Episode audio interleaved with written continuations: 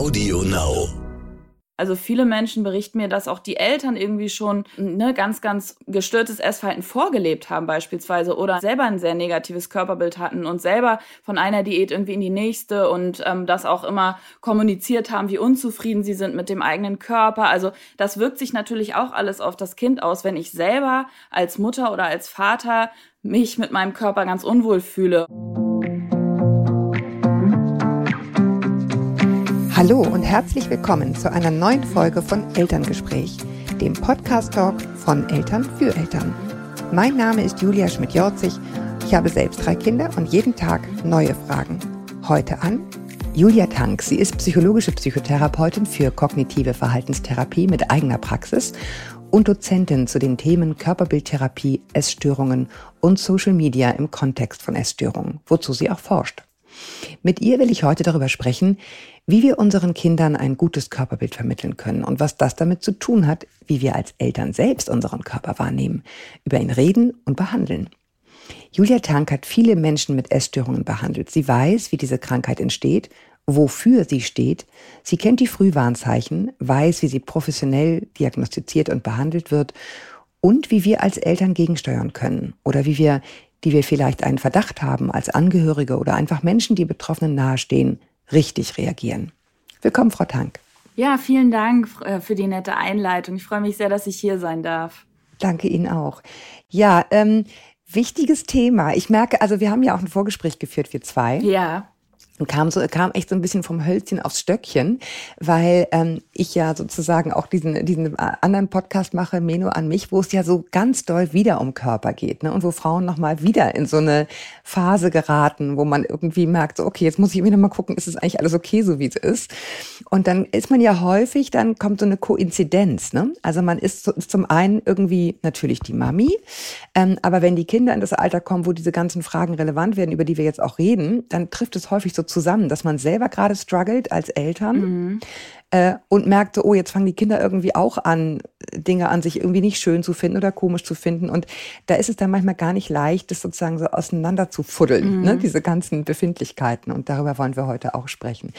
Aber ich habe gedacht, wir, wir fangen mal ganz am Anfang räumen wir mal auf mit der Vorstellung, das haben Sie dann auch sehr, sehr schnell getan bei uns im Vorgespräch, Essstörungen seien vor allem daran zu erkennen, dass Menschen extrem dünn seien. Mhm. Was kann man stattdessen sagen? Was fällt alles unter diesen Sammelbegriff? Ja, das ist ein ganz, ganz wichtiges Thema, wofür ich mich auch ähm, ganz stark einsetze, weil ich eben mit vielen Betroffenen von Essstörungen ja auch gearbeitet habe. Also es gibt eben verschiedene Essstörungen und ähm, unter anderem die Magersucht oder die Anorexia nervosa. Das ist vielleicht auch die, die am bekanntesten ist und die auch medial häufig ähm, ja gezeigt wird. Einfach aus dem Grund, dass es einfach ähm, mit ganz, ganz vielen gefährlichen körperlichen Folgen einhergeht und möglicherweise auch oder beziehungsweise auch die höchste Sterblichkeitsrate hat von allen Essstörungen. Und deswegen wird darüber am meisten gesprochen. Ähm, allerdings ist die Anorexia nervosa oder die Magersucht die Essstörung, die am seltensten tatsächlich vorkommt und ähm, ist eben vor allem mhm. erkennbar an diesem starken Untergewicht, was Sie gerade gesagt hat. Ne? Also, dass die Betroffenen eben sehr dünn sind ähm, und auch das selber meist gar nicht so wahrnehmen. Also jemand, der eine Anorexia nervosa hat, hat ganz häufig das Gefühl, dass sie trotzdem an vielen Körperstellen zu dick ist und möchte weiter abnehmen. Also man nennt das Körperschemastörung. Das heißt, das, was von außen sichtbar ist, erleben die Betroffenen ganz anders. Also die haben eine ganz mm. verzerrte Wahrnehmung ihres Körpers, was natürlich dann auch nochmal mm. problematisch ist in der Therapie, ne? wenn Sie sich vorstellen, da ist jemand, der den Körper eigentlich gar nicht dünn wahrnimmt und weiter abnehmen möchte, diese Person dann auch auch zu einer Gewichtszunahme zu motivieren, ist natürlich sehr schwierig. Aber eben neben dieser Anorexia gibt es eben auch noch andere Essstörungen, ähm, die Bulimia nervosa, das ist eben die Essbrechsucht zum Beispiel. Und da sind die Betroffenen normalgewichtig in der Regel. Also denen sieht man das von außen nicht an. Ne? Es, ist, es existiert eben mhm. so das Bild bei vielen, eine Essstörung erkennt man am Körper oder am Gewicht. Und das ist eben nicht der Fall. Und ähm, vor allem eben bei der Bulimia nervosa, da ähm, sehen Sie das den Betroffenen von außen nicht an. Und es gibt auch Essstörungen, die eben eher mit einem Übergewicht oder einem Mehrgewicht einhergehen, wie zum Beispiel die Binge-Eating-Störung, die ist dadurch gekennzeichnet, dass die Betroffenen ähm, Essanfälle haben, also in kurzer Zeit sehr viele Nahrungsmittel ähm, in sich reinstopfen. Das erleben die auch als ein in sich reinstopfen und als ein Kontrollverlust über das, was sie essen und dadurch eben auch eine starke Gewichtszunahme in der Regel entsteht, weil eben kein gegenregulatorisches Verhalten vorhanden ist im Sinne von Erbrechen oder exzessiven Sport treiben oder der Einnahme von Abführmitteln. Das heißt, ähm, und ja, die Essstörungen treten in allen Gewichtsklassen auf, sage ich jetzt mal. Und ähm, mhm. vor allem eben die Anorexia nervosa, die eben in diesem unteren Gewichtsbereich verortet ist, da weiß man jetzt auch, dass das gar nicht unbedingt immer im Untergewicht sein muss. Also Betroffene, das wurde jetzt auch angepasst. Es gibt eben so diagnostische Richtlinien, nach denen Essstörungen dann diagnostiziert werden. Und es gibt jetzt den sogenannten ICD-11. Das ist jetzt die neueste Version dieser diagnostischen Kategorien. Und da wurde dieses BMI-Kriterium für die Anorexie auch nochmal angehoben, weil man eben weiß, dass es gar nicht unbedingt mit dem BMI zusammenhängt, sondern dass ähm, je nachdem, woher Body jemand... Body Mass Index ist das, ne? Genau, das ist der Body Mass Index. Also da wird eben geschaut, die Körpergröße im Verhältnis auch zum Gewicht. Ähm, und da ist, weiß man eben mittlerweile, das wurde früher immer als atypische Anorexie ähm, bezeichnet. Das war dann eben bei Betroffenen, die alle Kriterien erfüllt haben, aber eben nicht dieses Gewichtskriterium, ähm, dass eben eine Anorexie und alle Symptome auch bei einem, bei einem Menschen auftreten können, der oder die normalgewichtig ist. Ne? Also da ist das Gewicht letztendlich etwas, was man von außen sieht, aber das, was Betroffene erleben, den Leidensdruck, den Betroffene erleben, der hängt nicht mit dem Gewicht zusammen. Ja, genau. Das wäre dann ja sozusagen die, äh, die nächste Frage, die sich jetzt mir gleich stellen würde. Ähm, was sind denn die anderen Faktoren, wo man sagt, da hat jemand Magersucht, obwohl er nicht mager ist, sozusagen? Also das ist ja eh ein umgangssprachlicher Begriff. Sie haben das, Sie haben ja sozusagen den professionellen Begriff dafür schon genannt. Aber ähm, mhm. was ist es denn noch? Genau, also da sind vor allem ähm, ist es eben diese starke gedankliche Fixierung oder man, man, sagt dazu auch kognitive Einengung auf das Thema Gewicht, auf das Thema ähm, Gewichtsabnahme vor allem oder auch im Umkehrschluss die Angst vor einer Gewichtszunahme, die Betroffene eben ganz stark haben. Das haben wir sowohl bei der Anorexie, bei der Bulimie, auch bei der Binge-Eating-Störung, also auch bei Menschen, die jetzt nicht im Untergewicht sind. Ähm, das wissen auch viele nicht. Da wechseln sich häufig auch Kreisläufe ab zwischen Diätverhalten und dann wieder eben durch diese Restriktion, durch dieses eingeschränkte Essen, ähm, kommt der Körper dann in so einen Mangelzustand und dadurch können Essanfälle auch überhaupt entstehen, ne? durch dieses ähm, oder Heißhunger. Vielleicht kennt man das auch, wenn man ja, lange Zeit nichts gegessen hat, mm. ne? dass man dann wie so einen Heißhunger entwickelt und das ist eben auch... Nö, kenne ich nicht. das ist eben was, was viele vielleicht auch bei sich feststellen, wenn man irgendwie so längere oder hungrig einkaufen geht, ist auch so ein Beispiel. Ja ne? Natürlich. Dann ähm, hat man irgendwie so einen totalen Kohldampf und könnte sich alles in Einkaufswagen schmeißen. Ähm, und wenn man eben über längere Zeit nichts isst, dann ähm, kann es eben zu Essanfällen kommen beispielsweise. Und das ist was, was, was eben im Kopf auch häufig stattfindet. Also durch diese Einengung durch diese Gedanken, die sich dann ganz, ganz viel um das Essen kreisen. Das ist etwas, was Menschen mit Essstörungen eben häufig haben und eine ganz, ganz ausgeprägte körperliche Unzufriedenheit. Die sehen wir auch nicht am Gewicht. Ne? Das ist auch etwas oder dieses, was ich anfangs sagte, diese verzerrte Körperwahrnehmung. Ähm, die haben mhm. wir auch bei Bulimia nervosa, also bei Menschen, die in der Regel normalgewichtig sind, die sehen sich auch ähm, fülliger, als sie tatsächlich sind. Also das ist auch etwas, was ganz typisch bei Essstörungen auftritt, so eine verzerrte Wahrnehmung des eigenen Körpers. Und das eben, findet eben im, im Gehirn, in der Wahrnehmung statt. Da gibt's verschiedene Theorien, warum das so ist. Ähm, da weiß man noch nicht ganz genau, was dahinter steckt, aber wir sehen das bei Betroffenen eben ganz ausgeprägt, dass da eben diese verzerrte Wahrnehmung entsteht. Und durch diese verzerrte Wahrnehmung dann eben auch häufige Gedanken ans Essen und die durch durch die häufigen Gedanken und durch diese körperliche Unzufriedenheit, das kann sich dann eben auch im Verhalten äußern, in Form von ähm, eben eingeschränktem Essen und ähm, Diätverhalten ganz ausgeprägt und dann eben auch ganz starke Essensrituale zum Beispiel, also dass ich das immer in einer bestimmten Art und Weise esse oder auch Mahlzeiten auszulassen ähm, oder auch starke Stimmungsschwankungen. Also das sind alles so Symptome, die wir sehen bei Betroffenen und die vor allem dann ja auch berichtet werden, wenn man mit Betroffenen ins Gespräch geht. Es klingt schon vom Zuhören, spürt man, wie tagesbestimmend das ist, ne? Ja, genau, genau. Und wenn Sie ähm, dann mit jemandem sprechen, der eine Essstörung hat, das mache ich natürlich dann häufig und dann auch fragen, ähm, wie viel Prozent des Tages von 100 Prozent denken Sie denn ans Essen und an Ihren Körper mhm. und ans Gewicht und an Kalorien? Da sagen viele ja eigentlich 90, 95 Prozent. Ich habe eigentlich keine anderen ah, Themen. Und ähm, da merkt man, was das wirklich für einen Stellenwert einnimmt. Ne? Also es ist nicht so, dass man dann mal irgendwie denkt, ach, ich müsste mal abnehmen oder so, sondern es ist wirklich ein ganz, ganz großer Teil der Gedanken, der sich um dieses Thema drehen. Es ist ja das Letzte, was wir als Eltern wollen, dass unsere Kinder so ein Krankheitsbild oder auch so ein verzerrtes Körperbild entwickeln. Wenn Sie jetzt sagen, Sie, also Sie haben ja behandelt und Sie forschen, mhm. zu dem Forschungsschwerpunkt kommen wir auch gleich noch. Ähm, was sind die Faktoren, die aller Erfahrung und Forschung nach ein solches Krankheitsbild begünstigen oder auslösen? Mhm.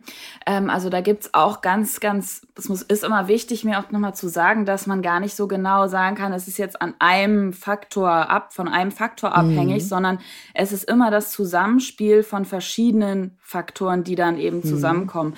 Und ähm, da sagt man in der Psychologie auch oder Psychotherapie zur Erklärung von verschiedenen psychischen Erkrankungen gibt es das sogenannte biopsychosoziale Modell. Also das hört man schon an der Bezeichnung. Es setzt sich zusammen aus biologischen Faktoren, aus psychologischen Faktoren, Faktoren und aus ähm, sozialen Faktoren, also gesellschaftlichen Faktoren. Und ähm, da gibt es mhm. eben biologisch zum Beispiel, ähm, wenn jetzt die, Ess die Mutter oder der Vater schon eine Essstörung hatte, dann, dann ähm, ne, ist es wahrscheinlicher, dass das Kind eben auch eine Essstörung entwickelt. Also da gibt es eine genetische Komponente. Dann gibt es psychologische Faktoren. Dazu zählen zum Beispiel solche Persönlichkeitseigenschaften von dem Individuum. Also jemand, der sehr perfektionistisch ist. Das ist etwas, was auch häufig bei Menschen mit Essstörung auftritt. Ein ganz, ganz starker Perfektionismus oder ein ganz ausgeprägtes Kontrollbedürfnis, weil eine Essstörung ist häufig auch so ein Wunsch nach Kontrolle ähm, oder nach Sicherheit. Mhm. Ne? Und auch das Selbstwertgefühl ist auch ein Persönlichkeitsfaktor, der ganz ausgeprägt ähm, oder eine ganz große Rolle spielt, eine ganz große Bedeutung hat. Also niedriges Selbstwertgefühl, ähm, was viele Betroffene eben auch erleben und dadurch dann der Versuch im Außen zu kompensieren, was man im Inneren eben den, den Mangel, den vermeintlichen Mangel ähm, eben über das Essverhalten zu versuchen irgendwie auszugleichen.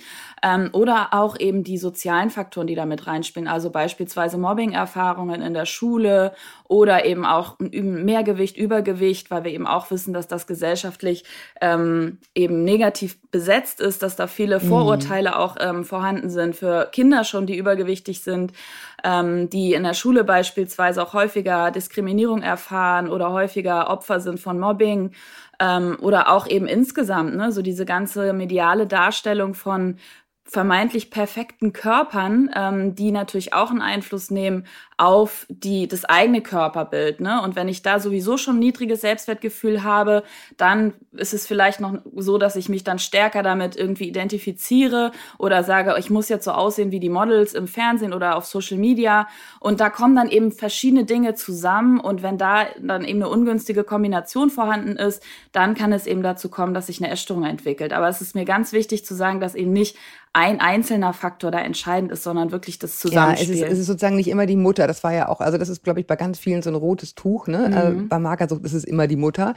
Ähm, das finde ich nochmal ganz wichtig, dass Sie das sagen. Und dennoch ähm, habe ich jetzt bei allen Sachen, die Sie gesagt haben, rausgehört, das sind ja alles Felder, mhm. in denen wir auch als Eltern zumindest irgendwie hineinragen mit unserem Verhalten. Ja. Ne? Also ich kann halt äh, eine Mobbing-Situation in der Schule entweder ernst nehmen mhm. und sie überhaupt bemerken oder ich kann sie übersehen und oder sagen, ach komm. Ist doch nicht ne, so schlimm, ne? Reiß dich zusammen. Ist doch nicht so schlimm mhm. oder machst das Handy einfach aus, ne? Guckst einfach nicht drauf. Also es ist ja schon eine Frage, wie reagiere ich dann, auch wenn nicht alles in Anführungsstrichen meine Schuld ist. Mhm.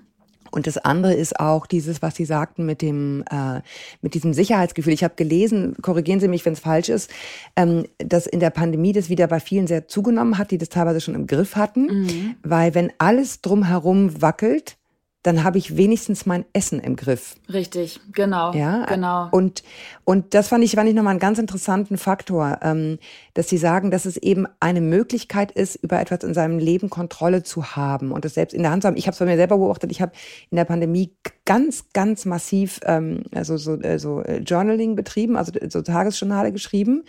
Und jetzt merke ich, ich vergesse es irgendwie, ähm, weil, weil, weil die Bedrohung von außen für mich persönlich, jetzt müssen wir gar nicht über die allgemeine Bedrohung da draußen reden, aber irgendwie nicht mehr so stark ist wie zu Beginn der Pandemie. Das Gefühl, ich muss irgendwas haben, wo ich selber sagen, so einen Einfluss darauf habe, wie ist mein Tag. Und ich kann mir eben denken, dass das ähm, dann auch schon eine Rolle spielt, wenn wir uns fragen, wie können wir als Eltern sozusagen verhindern, dass es ausbricht oder ne, wenn Sie sagen, es sind verschiedene Faktoren, ist ein Faktor eben schon eine emotionale Sicherheit geben. Ne? Absolut, genau, das ist ganz wichtig. Also auch was Sie gerade sagten in der Pandemie, da haben wir ähm, auch bei uns an der Uni eine Studie gemacht, wo wir das auch untersucht haben, inwieweit psychische Störungen oder auch Symptome psychischer Störungen, ne, es muss ja nicht immer direkt eine Diagnose vorliegen, aber es kann ja auch jemand, mhm. der jetzt gesund ist, ähm, Symptome von einer, Mag äh, von einer Essstörung zum Beispiel entwickeln, ohne dass man jetzt schon sagen würde, der hat eine Essstörung. Essstörung. Also das ist mir auch nochmal ganz wichtig, da gibt es ganz viele Graustufen, bis man dann wirklich sagt, das mhm. ist eine mhm. Essstörung. Ne? Also man unterscheidet zum Beispiel auch von Ess, äh, zwischen essgestörtem Verhalten und einer Essstörung. Also ich kann zum Beispiel ähm, eine Diät machen, wo man sagen würde, das ist kein ja, es ist ein essgestörtes Verhalten, weil ein Diät zu machen ist jetzt nichts, was wir irgendwie grundsätzlich als, äh, als gesund bezeichnen würden oder als normal, sondern wir schränken uns ja ein, wir unterscheiden zwischen erlaubten und nicht erlaubten Lebensmitteln. Also es ist eine gewisse Form der Kontrolle. Es ist keine freie Entscheidung. Ähm, und das kann trotzdem jemand machen und deswegen hat er nicht automatisch eine Essstörung. Gleichzeitig wissen wir, dass Diäten ein extremer Risikofaktor sind, eine Essstörung zu entwickeln, weil eben durch diese durch dieses äh, diese Einengung, diese ähm, vielen Gedanken ums Essen, auch dieses ähm, Kategorisieren von Essen nach erlaubt und unerlaubt, das ist eben etwas, was sich dann bei Betroffenen, die dann eine Essstörung entwickeln, eben fortsetzen kann, ne? Dass die dann nicht sagen, so jetzt ist die Diät zu Ende, jetzt ist auch gut, sondern das verfestigt sich dann und ähm, auch eben die die da spielt auch die Gesellschaft wieder eine Rolle, dass wir eben auch wissen, dass schlanke Körper gesellschaftlich einfach viel positiver bewertet werden und auch Gewichtsabnahmen positiv positiv bewertet werden. Und das ist auch das, was viele Betroffene sagen, dass durch diese Rückmeldung von außen auch, ne Mensch, wie toll, dass du abgenommen hast und super, du bist so diszipliniert, dass dadurch eben auch wie so ein gesellschaftlicher mhm. Push noch entstanden ist, dass es eben, ja, dass auch das Gefühl, wenn man sowieso ein niedriges Selbstwertgefühl hat und dann jemand von außen sagt, Mensch, das ist so toll, dass du abgenommen hast, das wirkt bei Betroffenen dann häufig so, okay, wenn ich dünn bin, bin ich besser, als wenn ich dick bin. Und deswegen kommen die dann nicht oder entwickelt sich dieser Teufelskreis. Ne? Und in der Pandemie haben wir eben auch gesehen, in unserer Studie, die wir gemacht haben, dass da eben Symptome von Essstörungen, also sowas wie extremes Sportverhalten oder auch Diäten, um vielleicht auch eben Kontrolle irgendwo herzustellen, extrem zugenommen hat. Ja, und ich meine, ich, ich denke jetzt echt nochmal drauf rum, auf diesem, ähm, auf diesem Dicksein ist, nicht, ist nicht so angesehen, so in der Gesellschaft wie dünn sein. Also ich finde es ganz interessant, wir haben äh, in dem anderen Podcast, den ich mache, Meno an mich, und ich finde, es trifft sich einfach wirklich, weil, weil da trifft sozusagen dieses eigene Frauenbild nochmal auf dieses Töchterbild, die dann auch gerade in so einer vulnerablen Phase sind. Mhm.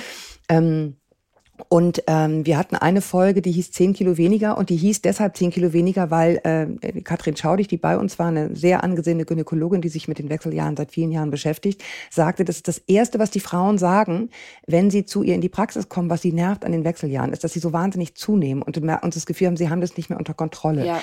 Und äh, diese Folge ist unglaublich gut gelaufen, was mich fast erschrocken hat. Ja. Also diese 10 Kilo weniger Folge, wo wir wirklich darüber sprechen, wie geht es denn, dass wir essen und trotzdem das, ein gutes Körpergefühl in uns haben und uns wohlfühlen. Ja. Ähm, und da dachte ich, ja, aber das ist halt genau das. Ne? Diese Frauen, zu denen ich mich auch zähle, man denkt auf einmal so, opala, wieso geht denn das, was ist denn jetzt los? Ja, mhm. ich, alles ist wie früher, nur dass es auf einmal alles hängen bleibt irgendwie. Ähm, und, und, und das trifft dann so aufeinander, ne? wie wir Frauen und Eltern uns fühlen und wie die Mädchen sozusagen sich fühlen. Plus, dass es eben von außen, was Sie auch sagten, dann so unglaublich viel gibt. Und da wäre jetzt mal eine ganz direkte Frage, also viel Einfluss gibt, viel negativen Einfluss gibt in die falsche Richtung. Mhm. Ähm, da wäre jetzt meine direkte Frage, ähm, wäre Ihr Rat, die Kinder, die wir haben, und da meine ich jetzt speziell die Mädchen, ähm, so lange wie möglich von diesen Social Media fernzuhalten? Mhm. Ähm, sage ich gleich. Ich wollte noch einmal kurz zu dem sagen, was Sie davor gesagt hatten mit, mit ähm, den ja, Wechseljahren, ne? Weil das ist auch ein Thema, was, was ich auch häufig höre und was mir häufig auch mitgeteilt wird, also dass Frauen eben ähm, in dem Alter dann wieder eine stärkere, ja, negatives Körperbild haben, einfach durch die hormonellen Veränderungen und durch die körperlichen Veränderungen. Mhm. Und wir wissen auch aus der Forschung, dass eben da nochmal ein zweiter Erkrankungsgipfel für Essstörungen liegt, also bei Frauen in den Wechseljahren. Wir haben einmal den ersten Erkrankungsgipfel bei ähm, Mädchen, die eben in der Pubertät sind, ne, so im Alter zwischen 15 und 19 mhm. ist so der erste Erkrankungsgipfel. Und dann kommt nochmal ein zweiter ab 45, also bei Frauen, die 45 und äh, älter mhm. sind. Und das ähm, deckt sich ja mit dem, was Sie gerade gesagt hatten, ne? dass es eben da mhm. wieder eine stärkere, ja, Fixierung oder dass das wieder ein größeres Thema wird, einfach aufgrund der körperlichen Veränderungen, die dann eben passieren in diesen kritischen Phasen.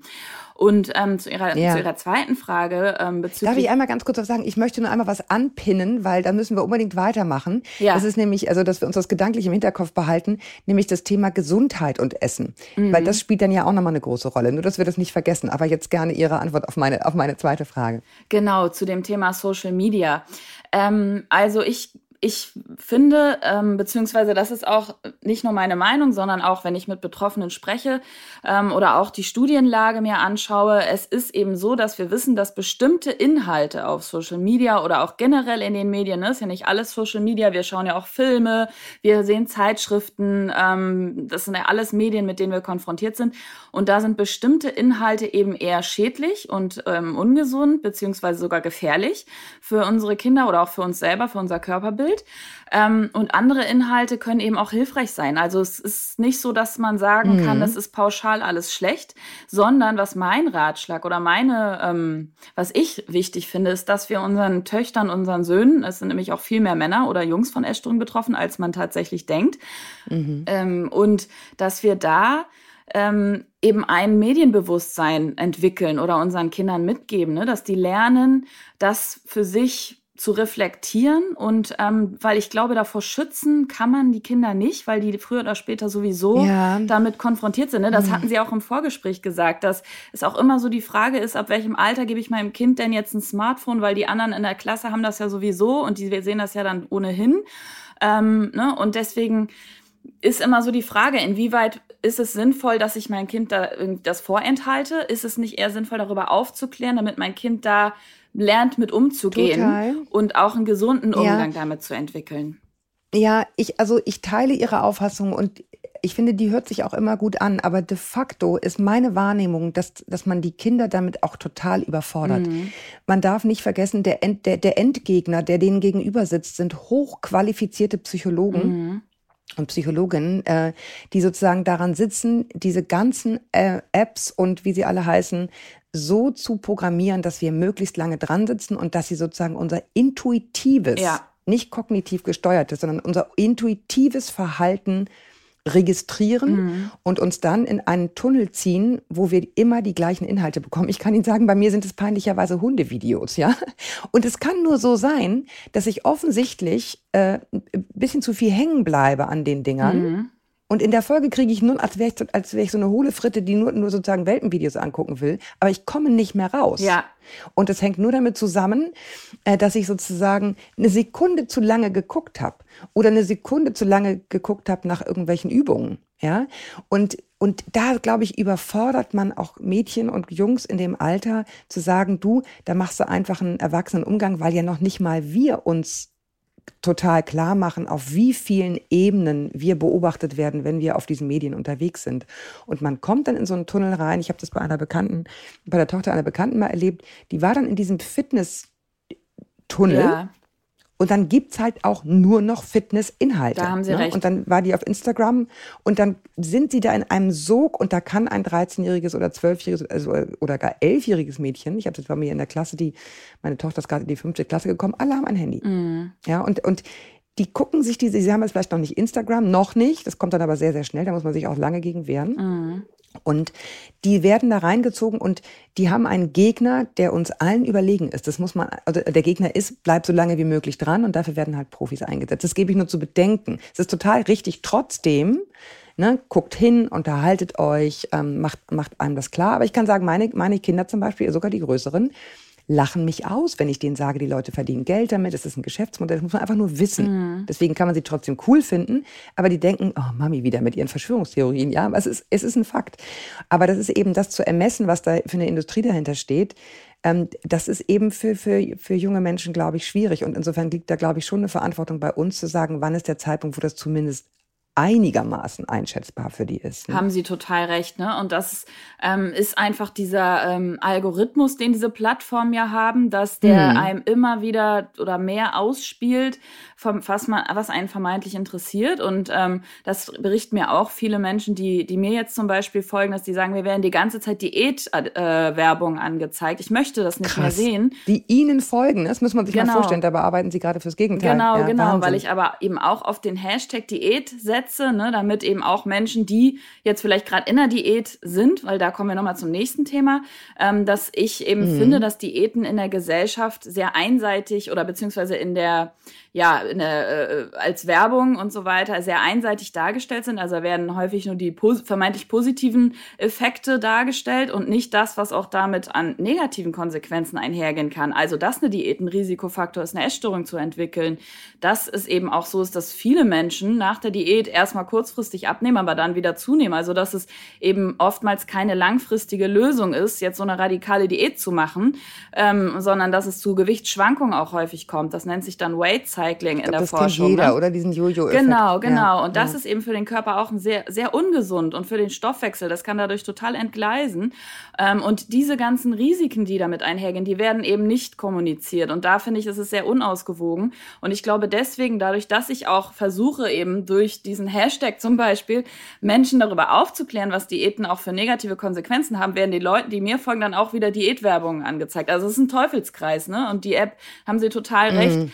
Ähm, da ist es letztendlich ganz schwierig und selbst ich auch und selbst wir als Erwachsene haben da Schwierigkeiten, uns davon teilweise abzugrenzen. Vor allem, wenn man dann eben auch in der Pandemie vielleicht mehr Zeit auf diesen Plattformen verbringt, wo einem dann eben auch immer mehr von diesen ganzen Dingen angezeigt werden. Gebe ich Ihnen total recht. Und ich glaube, deswegen ist es auch nochmal wichtig, ähm, ja, dass, dass diese die Social Media Plattform auch für sich so zu nutzen, wie sie einem auch helfen und das ist auch was, was viele Menschen sagen, dass sie dass ihnen geholfen hat, da radikal auszumisten auch unter den Leuten, denen sie folgen zum Beispiel, wer oder welche Inhalte geben mir ein gutes Gefühl und welche Inhalte ähm, führen eher dazu, dass ich ja. mich schlecht fühle oder dass ich denke, ich bin nicht gut genug genau. oder die sind alle schöner als ja, ich. Aber das das finde ich zum Beispiel die Art von Gespräch, bei der ich merke, wenn ich mit meinen Kindern rede, da passiert auch was. Ja.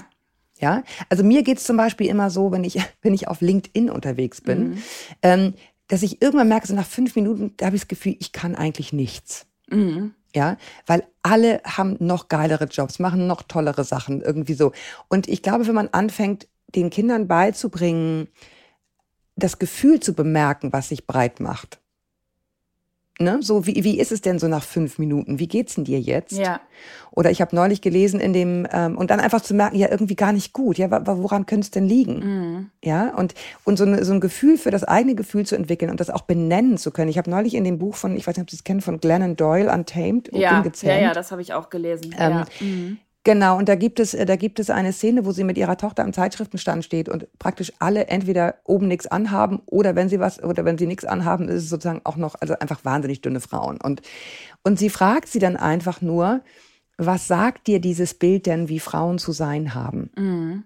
Und das ist im Grunde eine, das ist eine Gesprächseröffnung, die überhaupt nicht auf die Person selber zielt, sondern die einfach nur sagt, was glaubt du denn, was sagt dir das Bild? Und dann kann man darüber ins Gespräch kommen. Das fand ich auch einen total intelligenten Ansatz. Ne? Total. Ne? Nicht immer gleich face to face. So, wie ist es denn bei dir und wie fühlst du dich denn und was ist du denn so, sondern so, was sagt dir das Bild? Mhm, genau. Was sagt genau. uns das? Also, was ja? löst es in meinem Kind aus? Ne? Was, was fühlst du, was genau. denkst du, wenn du das siehst? Und darüber dann ins Gespräch zu kommen und nicht in so einer oberlehrerhaften Art und Weise irgendwie Verbote auszusprechen, glaube ich auch, ist der sehr, viel, viel sinnvollere Weg. Und auch nochmal zu dem, was Sie gerade sagten mit den Vergleichen. Das ist auch etwas, wo wir wissen, dass genau dadurch zum Beispiel auch ein negatives Körperbild entsteht, beziehungsweise dann möglicherweise in der Folge auch essgestörtes Verhalten oder eine Essstörung. Dadurch, dass wir, wenn wir eben diese Models sehen oder diese Influencer, man muss ja nochmal sagen, der Unterschied zwischen Social Media und den klassischen Medien, also im Sinne von Zeitschriften und Fernsehen, mhm. ist nochmal, dass wir durch Social Media das Gefühl bekommen, wir sind eine von denen. Also die, die Verbindung ist viel stärker da, als wenn ich irgendwie im Fernsehen mhm. eine Schauspielerin sehe oder auf der Zeitschrift. Ähm, ich bin ja auch auf Social Media angemeldet und da ist eine viel geringere Distanz. Also es kommt dem, dem Menschen oder auch uns auf Social Media so vor, ja, das sind alle, wir sind irgendwie alle eins, so, ne? Und deswegen mhm. ist eine viel stärkere Identifikation mit den Menschen da, die ich dann da anschaue, als jetzt vielleicht im Fernsehen, wo das noch irgendwie so ein bisschen weiter entfernt ist. Und dadurch ist eben auch die Gefahr größer, dass ich mich mit dem vergleiche, was ich sehe. Und in der Regel ist es dann eben, wie sie auch gerade sagt, ne, wenn man durch LinkedIn scrollt, denkt man, die, denkt man dann ja irgendwie, alle sind erfolgreicher als ich. Wenn sie durch Instagram, durch diese Fitnesskanäle gehen, dann denken sie, ja, die sehen alle viel trainierter, die sind alle viel hübscher, die sind alle viel, ähm, viel, weiß nicht, der Körper mhm. ist viel athletischer. Ähm, und es sind eben immer diese sogenannten Aufwärtsvergleiche. Das heißt, ich gucke von unten auf jemanden herauf, der besser ist als ich. Und durch diese Aufwärtsvergleiche entsteht dann eben diese Unzufriedenheit ähm, in dem Fall. Und ähm, das ist eben auch etwas, was, was ganz häufig eben der Auslöser ist dafür, dass ich dann anfange, an meinem Verhalten was zu verändern dass ich mich eben so stark ja. vergleiche. Und was ich auch nochmal wichtig finde, ist, dass wir auch unseren Kindern klar machen, das, was die ähm, Akteure und Akteurinnen auf Social Media oder auch überhaupt irgendwo zeigen, das ist natürlich auch viel inszeniert, da ist viel bearbeitet, das ist nicht die Realität. Ne? Also ich sehe dann ja, da irgendwelche ja. Urlaubsbilder oder irgendwelche bearbeiteten mit Filtern und weiß ich nicht was. Und ähm, dass man das einordnet, dass man dem Kind auch ähm, verständlich macht, das ist alles nur ein Ausschnitt und das ist nicht die Realität.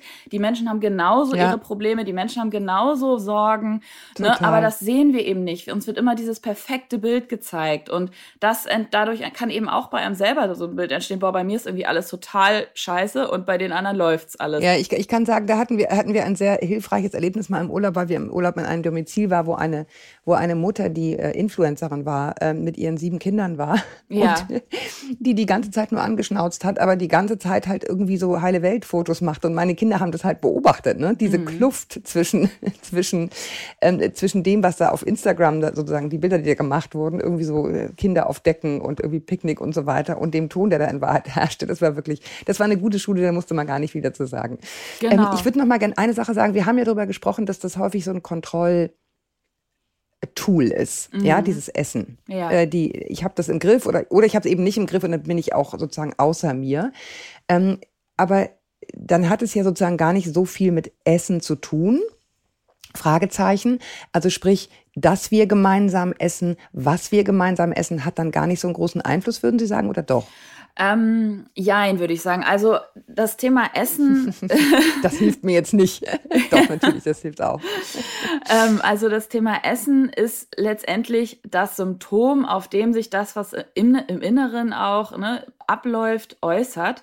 Und ähm, also das Essen hat natürlich in dem Fall schon, also wir, wir versuchen auch in der Essstörungsbehandlung, setzen wir natürlich auch am Essverhalten an, weil es natürlich ein wichtiger Bereich ist, auf dem sich das Ganze zeigt. Und der, der Bereich ist auch das, was wir, worunter die Betroffenen in der Regel am meisten leiden. Also jemand, der mit einer Essstörung kommt, der ist, wie ich schon sagte, ja häufig sehr, sehr fixiert auf das Thema Kalorien, Essen, Diäten und so weiter. Also das, das nimmt den Großteil der Gedanken ein. Das heißt, das löst auch den größten Leidensdruck aus in der Regel. Deswegen ist es auch wichtig, darüber zu sprechen. Und auch das Thema Essen in der Familie ist ein ganz wichtiges Thema. Also häufig ist es eben so, wo wir auch nochmal darauf kommen, was kann ich denn wirklich ganz konkret tun, um mein Kind zu unterstützen. Also viele Menschen berichten mir, dass es zu Hause zum Beispiel gar keine festen Essensroutinen ähm, gegeben hat, dass die sich, dass es da eben entweder das Kind sich selber irgendwie das Essen machen musste oder ganz unregelmäßiges Essen oder dass auch die Eltern irgendwie schon ähm, ne, ganz, ganz ja, gestörtes Essverhalten vorgelebt haben beispielsweise oder selber ein sehr negatives Körperbild hatten und selber von einer Diät irgendwie in die nächste und ähm, das auch immer kommuniziert haben, wie unzufrieden sie sind mit dem eigenen Körper. Also das wirkt sich natürlich auch alles auf das Kind aus, wenn ich selber als Mutter oder als Vater mich mit meinem Körper ganz unwohl fühle und ähm, ne, das, das kriegen Kinder mit und das kann sich dann eben auch ähm, auswirken. Das sind dann, zählt dann auch zu den sozialen Faktoren, die ich anfangs genannt hatte, also auch so im familiären Kontext. Was hat Körper und was hat Essen da eigentlich für eine Bedeutung und wie wichtig ist es, gut auszusehen oder schlank zu sein? Also was hat das für einen Stellenwert innerhalb der Familie? Ähm, das sind auch so Faktoren, wo man, äh, wo wir wissen, dass das sich eben auch aufs Kind auswirken kann. Und auch noch eine ähm, ganz interessante Studie, die wir gemacht haben, wie die untersucht hat, der Blick, den die Mutter auf den eigenen Körper hat und auf den Körper der Tochter, ähm, dass sich das auch zwischen den Generationen überträgt. Also konkret gesagt, wenn die Mutter ihren eigenen Körper sehr abwertend anguckt, also viel auf ihre ne subjektiv negativen Körperbereiche schaut, dass sie dann auch bei der Tochter eher auf die negativen Körperbereiche oder ihrer Meinung nach negativen Körperbereiche schaut und auch die Tochter dadurch ein eher negatives Körperbild oder negative Aufmerksamkeit entwickeln kann, weil sich das eben fortsetzt von der Mutter auf die Tochter. Und das sind so unbewusste Prozesse, die uns gar nicht klar sind häufig, die aber trotzdem auf unsere Kinder wirken. Das heißt, ähm, wir sehen auch, dass je selbstwertdienlicher Mütter mit ihrem eigenen Körper umgehen, desto selbstwertdienlicher gehen auch Töchter mit ihrem eigenen Körper um. Und das ist auch nochmal so etwas, wo man sich selber so ein bisschen hinterfragen kann, Mensch, wie fühle ich mich eigentlich in meinem Körper? Gehe ich eigentlich gut mhm. mit mir um? Oder habe ich, äh, zeige ich das oder kommuniziere ich, ich das? Genau, wie rede ich über übrigens, den, ne? ne? auch als als Vater, ganz ja. genau. Also beide Elternteile. Ähm, und wie rede ich auch vielleicht über den Körper meiner Tochter? Ne? Sage ich so, oh Mensch, das solltest du jetzt aber nicht mehr essen. Ne? Also solche Kommentare dann auch zum Essen. Ja, oder du bist aber, du hast aber schön abgenommen, ne? Oder Richtig. also auch die netten Sachen können ja tödlich sein, also in Anführungsstrichen tödlich, können ja sozusagen toxisch sein. Genau. Ähm, wenn man irgendwie was Nettes sagt und in Wahrheit äh, bedeutet es, ah, okay, wenn ich so aussehe, dann bin ich gut und wenn nicht, dann nicht. Ne? Richtig, also genau. Das ist dann also, häufig auch eine Sprache. Ähm, aber ich will nochmal, deswegen hatte ich das von angepinnt mit der Gesundheit, weil da wird es ja sozusagen knifflig. Also wenn, ähm, wenn ich sozusagen als Eltern, und das beschäftigt mich total durchaus auch, und sagst, was kommt bei uns eigentlich auf den Tisch? Ja. Ja, also wenn, wenn es jetzt schon so wäre, äh, und ich gehe mal davon aus, die, die uns hören, die machen sich Gedanken, wie man gemeinsam isst und was man isst und so weiter. Und auch die Botschaften, die ich damit sende, sind natürlich schwierig. Einerseits willst du, willst du deinen Kindern irgendwie klar machen, pass auf, also, wie, also ich hau mir wirklich total gerne meine Tüte Chips ran, aber jetzt die ganze Zeit ist einfach Mist. Mhm. Ne? Aber womit verbinde ich das? Also ich habe ein sehr guter Ansatz war, ich habe, ich lese gerade, weil ich sie dann bald interviewen werde, die, ähm, das neue Buch von Sheila Delis, Girl on Fire, wo es um die Pubertät von Mädchen geht. Mhm. Und da unterscheidet sie zwischen manchmal Lebensmitteln und immer Lebensmitteln. Das fand ich eigentlich ganz schön. Ja, ja. Also nicht, nicht irgendwas darf gar nicht sein, weil dann kann man es direkt haken, dann frisst man es garantiert heimlich oder ne, also das kennt man ja von sich selbst. Absolut. Mhm. Ähm, aber einfach zu sagen, ist, ist auch okay, ist halt nur nicht ganz okay, so dass man es die ganze Zeit futtert. Aber das ist ja was, was uns auch beschäftigt. Also jetzt nicht nur kriegt mein Kind eine Essstörung, sondern kriegt es genug gesundes Essen. Mhm, mh, genau. Und auch das ist ja ein schmaler Grad. Ne? Also wie viel thematisiere ich das? Doch, du musst jetzt eine Möhre mhm, essen. Mhm. Genau, ganz wichtig ist auch eine Frage, die mir sehr, sehr häufig gestellt wird von Eltern. Was kann ich denn dann wirklich machen beim Essen? Was sollte ich unterlassen? Was ist gut? Was ist schlecht? Ähm, also erstmal, was Sie gerade gesagt hatten mit denen, dass es keine verbotenen Lebensmittel geben sollte, das ist ein ganz wichtiger Punkt. Und das ist auch was, was wir dann eben, ähm, was viele Betroffene im Rückblick, das ist ja auch nochmal immer wichtig, ne, jemand, der schon in den Boden gefallen ist quasi, was sagt der im Nachhinein oder sie, mhm. was hätte anders früher laufen sollen zu Hause? Und da sagen eben ganz viele Betroffene, ähm, es hätte mir geholfen, wenn es keine verbotenen Lebensmittel gegeben hat, weil das hat dazu geführt, dass ich das nur umso mehr wollte. Das haben Sie auch gerade gesagt, ne, dass man da ja, eben. Ja. Das, uns Süßigkeiten. Aber die dürfen die haben, die müssen sie nur selber kaufen. Ist das okay? Ja, also es geht wirklich darum, dass es eben nicht komplett verboten ist, ne, sondern dass man kann da ja auch ja. dafür sensibilisieren, dass man jetzt nicht von morgens bis abends irgendwie Schokolade essen sollte. Aber in der Regel, wenn man sich, das ist auch was, was ich mit vielen Betroffenen ähm, dann bespreche, die dann zum Beispiel sagen, boah, Pizza verbiete ich mir total und esse ich gar nicht. Und wenn man sich vorstellt, okay, dann versuchen Sie doch mal jetzt jeden Tag Pizza zu essen. Wenn wir das mal uns kurz alle vorstellen, irgendwann hängt uns das so zum Hals raus. Also ich war zum Beispiel gerade in Italien und da gab es jeden Tag Pizza und Pasta. Ich konnte es nicht mehr sehen, obwohl ich das eigentlich. Ja, das war bei unseren Jungs auch so. Wir waren in England, die sagten schon wieder Burger und Chips Ganz und Fries. Genau. Ja, also irgendwann kommt die auch nicht mehr. Irgendwann geht's ja. nicht mehr. Irgendwann will man nicht mehr. Und der Körper zeigt einem das in der Regel sehr gut an. Worauf habe ich Appetit und worauf, äh, was brauche ich gerade? Das ist natürlich bei Kindern vielleicht noch schwieriger. Ne? Die essen dann ungern Gemüse oder so. Ne? Das, das kenne ich auch selber. Ähm, aber ich will damit nur sagen, dass ähm, diese Verbote, wenn ich sage, ich darf absolut keine Pizza essen und ich dann sage, okay, jetzt esse ich mal jeden Tag Pizza, dann merke ich, ey, ich will das eigentlich gar nicht jeden Tag haben. Und deswegen eben sind Verbote mm. nicht sinnvoll, sondern führen eher dazu, dass ich dann Heißhunger entwickle. Und das ist auch das, was eben Kinder oder Betroffene sagen, als Kind hätte es mir geholfen, wenn es eben nicht verboten gewesen wäre, sondern ähm, ne, es da eine breite Range gab und gegeben hätte. Und auch das ist mal erlaubt. Es geht ja gar nicht darum, das immer zu essen, sondern mal, ne? also auch so eine Erlaubnis zu haben. Ich wollte auch noch sagen, sagen, was auch viele, ähm, viele Betroffene sagen, ist, mit Essen zu belohnen oder zu bestrafen. Das ist auch was, was häufig eingesetzt wird, ne? dass ich sage, nur wenn du das auf isst, dann darfst du den Nachtisch haben. Oder ähm, wenn du das jetzt nicht isst, dann äh, darfst du auch das nicht essen. Also Essen als Belohnung oder Bestrafung einzusetzen, ist in der Regel auch, gibt dem Essen so eine Wertigkeit. Ne? Und ähm, das, das ist mhm. auch etwas, ähm, was, was ich weiß, dass das häufig passiert. Ähm, sehe ich auch in meinem Umfeld, ne, dass mit Nachtisch zum Beispiel oder dann darfst du das haben. Ähm, das sagen aber viele Betroffene, dass das eher dass, dass das für die eben das Essen nochmal äh, dem so eine riesengroße Bedeutung gegeben hat. Und eigentlich sollte es ja so sein, Essen ist so wie Trinken und wie Schlafen, also etwas, was ganz natürlich dazugehört. Ne? Und mhm. was unser Körper uns auch eigentlich zeigt, wann haben wir Hunger, wann sind wir satt.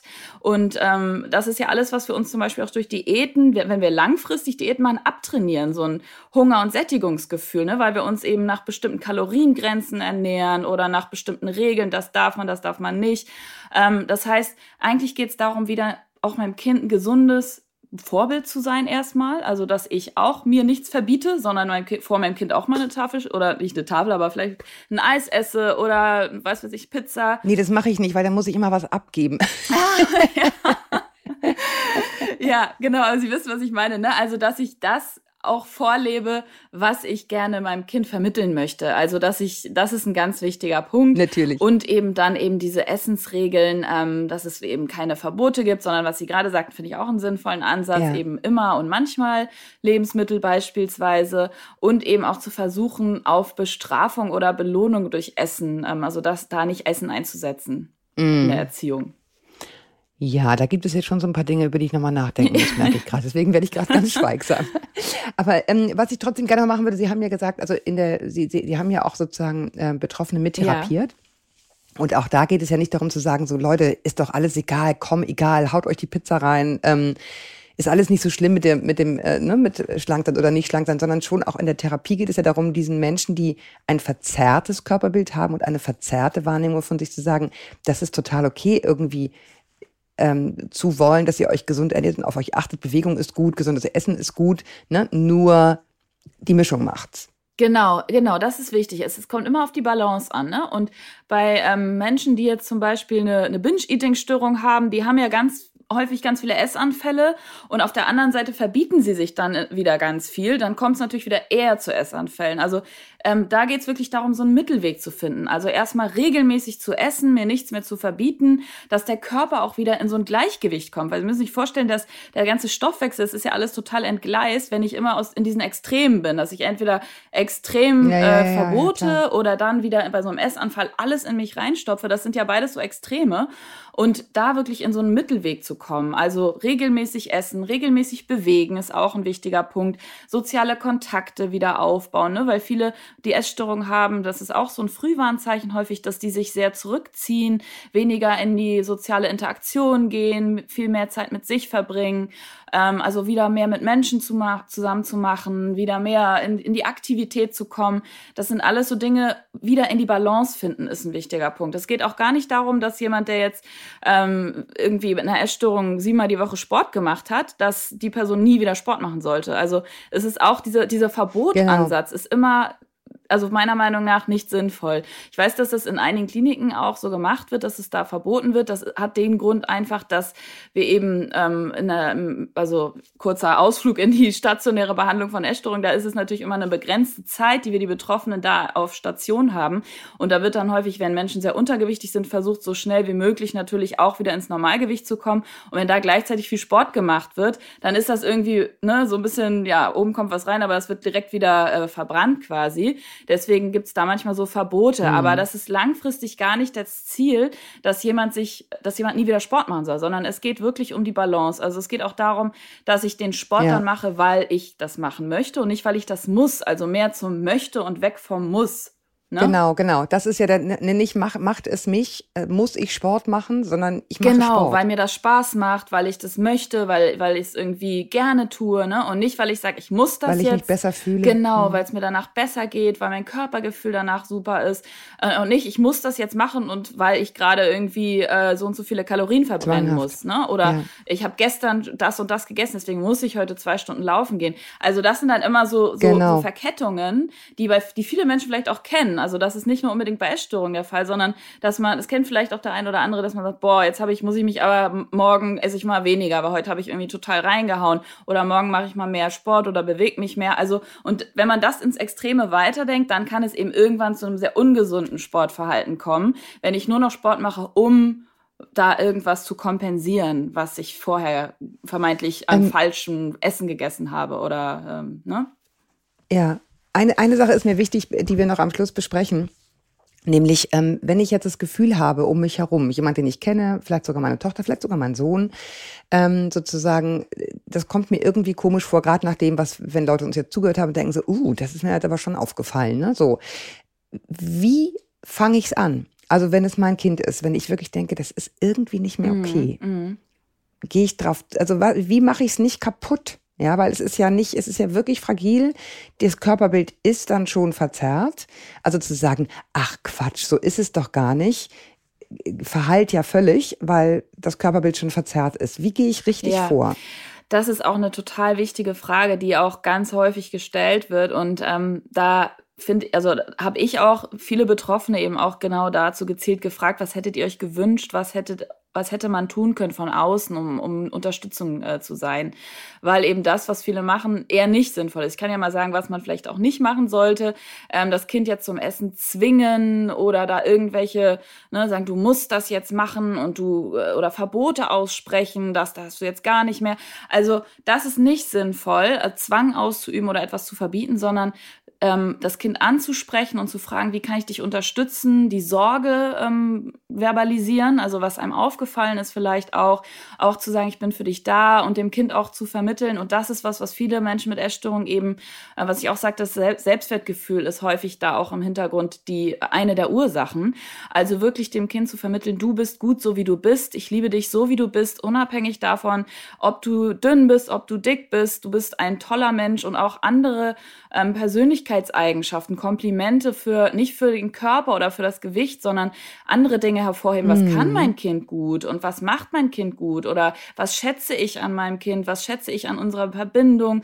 Also wirklich das, das auch positiv zu verstärken, um das Selbstwertgefühl zu stärken und ähm, für das Kind da zu sein. Und häufig ist es eben so, dass. Und zu wissen, ähm, was es auf Social Media guckt. Ja. Und was es da eventuell auch für, für, ähm, für Kommentare gibt. Ne? Also ich meine, dieses Bodyshaming, ähm, also wenn man sich dann da irgendwie zeigt, ist ja auch nicht ohne.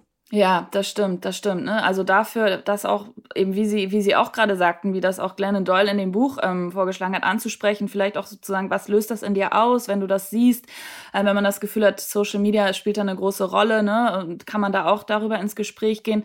Und eben ganz wichtig, oft ist es auch so, dass am Anfang ähm, eine große Scham auch darüber ähm, vorhanden ist. Ne? Überhaupt, auch vor allem, wenn es um Essanfälle, um heimliches Essen geht, das ist sehr, sehr schambesetzt für die meisten Betroffenen. Und da wirklich sensibel vorzugehen und ähm, nicht mit Bestrafung oder mit Verboten, sondern wirklich zu fragen, Mensch, wie kann ich dich unterstützen? Ähm, brauchst, wollen wir zusammen zum, mal mit jemandem sprechen? Also kann man auch zusammen mit dem Kind dann gucken, mal zum Arzt, zum Hausarzt zu gehen in erster Linie oder zum Jugend, Kinder- und Jugendpsychotherapeuten. Da gibt's wirklich sehr viele ausgebildete äh, KollegInnen, die da ähm, auch Abhilfe schaffen können.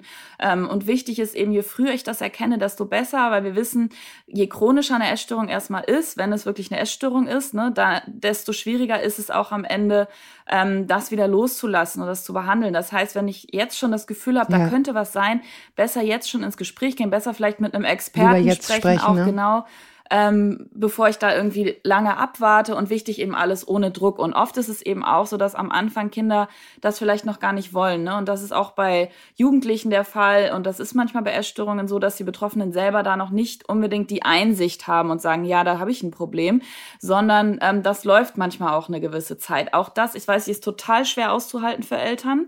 Sehe ich auch immer wieder in den Kliniken, dass dann ähm, junge Mädchen da sind und sagen, ich will nicht, ich will nach Hause, ich mache hier nicht mit letztendlich ist es eine freie Entscheidung jedes Menschen, jedes Betroffenen. Das ist ganz schwer auszuhalten für Eltern, das weiß ich. Aber da ist es wichtig, wirklich da zu sein, Unterstützung anzubieten und zu versuchen, dann auch ähm, eben mit Fachpersonal zu sprechen. Es gibt auch Beratungsstellen, an die man sich wenden kann, auch als Eltern einfach mal googeln.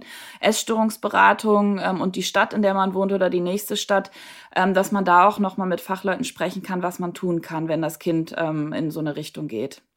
Ich will jetzt am Ende noch einmal den schönen Spruch zitieren, den Sie auf Ihrer Internetseite haben, nämlich Your body is for living in, not for looking at. Ja, genau. Der ist nicht von mir, sondern von Jennifer Rowland, aber den weiß, fand ich Jennifer total Rowland, ja, ich super. Weiß. Ja, ja. Aber ich finde, er trifft den Nagel auf den Kopf und, und das wollte ich jetzt zum Schluss noch einmal loswerden und das Versprechen loswerden, dass ganz viele Studien, die Sie heute zitiert haben und, und ähm, Links wir natürlich auch in die Shownotes packen werden. Genau. Also ich danke Ihnen sehr, ähm, Frau Tank, dass Sie sich die Zeit genommen haben, ähm, uns an Ihrem umfangreichen Wissen teilhaben zu lassen, weil es einfach ein komplexes Thema ist und äh, ich finde immer gut, wenn man dann so wirklich versucht, von vielen Seiten es zu beleuchten. Also beleuchten. Vielen, vielen Dank für Ihre Zeit. Vielen Dank, Frau Schmidt-Jorzig, für die Möglichkeit, auch hier ähm, über diese Themen zu sprechen. Das ist mir wirklich ein Herzensanliegen und ich hoffe, dass es viele Menschen erreicht. Das hoffe ich auch. Danke euch fürs Zuhören. Danke, dass ihr bis hierhin dran geblieben seid. Erzählt weiter darüber, sprecht mit euren Kindern, welche Gefühle was in ihnen auslöst. Ich glaube, das ist eine ganz gute, eine ganz gute Brücke. Schreibt uns weiterhin an podcast.eltern.de. Wir freuen uns über Feedback auch gerne auf den Plattformen. Und bis wir uns wieder hören, haltet den Kopf über Wasser. Ahoi aus Hamburg. Tschüss.